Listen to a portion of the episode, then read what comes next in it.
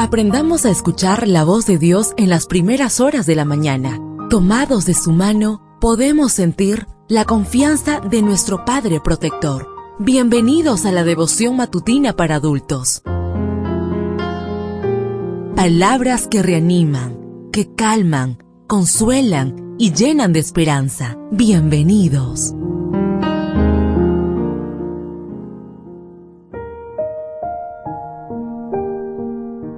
Apreciado amigo, apreciada amiga, qué bendición poder saludarte hoy, 16 de agosto. Recuerda, soy tu amigo Roberto Navarro y traigo para ti el devocional para esta mañana que lleva por título El que crea será salvo. La lectura bíblica la encontramos en el libro de Marcos, capítulo 16, versículo 16. El que crea y sea bautizado será salvo. Una popular canción describe sin un ápice de exageración, la experiencia de muchos de nosotros. Me bautizaron cuando tenía dos meses y a mí no me avisaron. Hubo fiesta, piñata y a mí no me preguntaron. ¿No fue ese nuestro caso? A mí me sucedió, y aunque no recuerdo nada de la ceremonia, los testigos dicen que cuando me bautizaron el sacerdote roció agua sobre mi cabeza. Con el paso del tiempo comprendí que ese bautismo no es el tipo de bautismo del cual habla la palabra de Dios. El Catecismo de la Iglesia Católica explica muy bien el significado de la palabra bautizar. Bautizar, baptisein en griego, significa sumergir, introducir dentro del agua.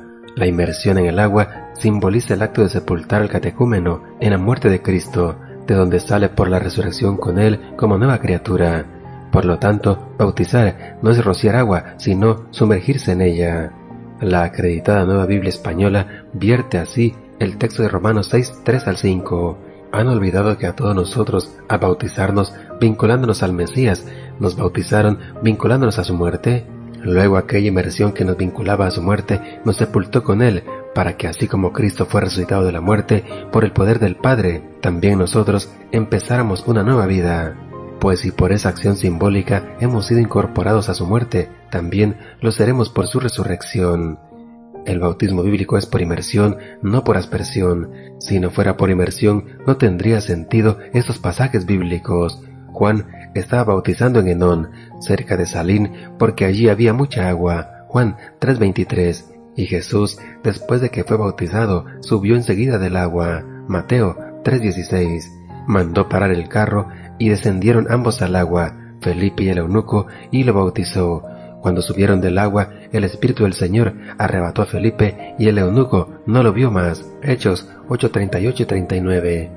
Tras haber comprendido que el bautismo es una decisión personal que debe estar procedida por el arrepentimiento y que conlleva la inmersión en el agua, siendo un adolescente decidí bautizarme por inmersión y lo hice porque cuando uno decide participar de ese solemne acto, se hace partícipe de esta grandísima y preciosa promesa el que cree y sea bautizado será salvo. Marcos 16:16. ¿Será que aún no has experimentado el bautismo bíblico y ha llegado el momento de hacerlo? Deseo que el Señor derrame abundantes bendiciones en tu vida y recuerda, mañana tenemos una cita en este mismo lugar, en la matutina para adultos.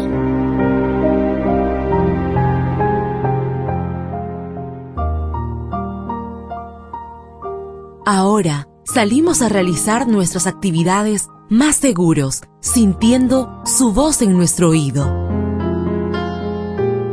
La devoción matutina para adultos es producida y realizada por Canaan Seventh Day Adventist Church and DR Ministries.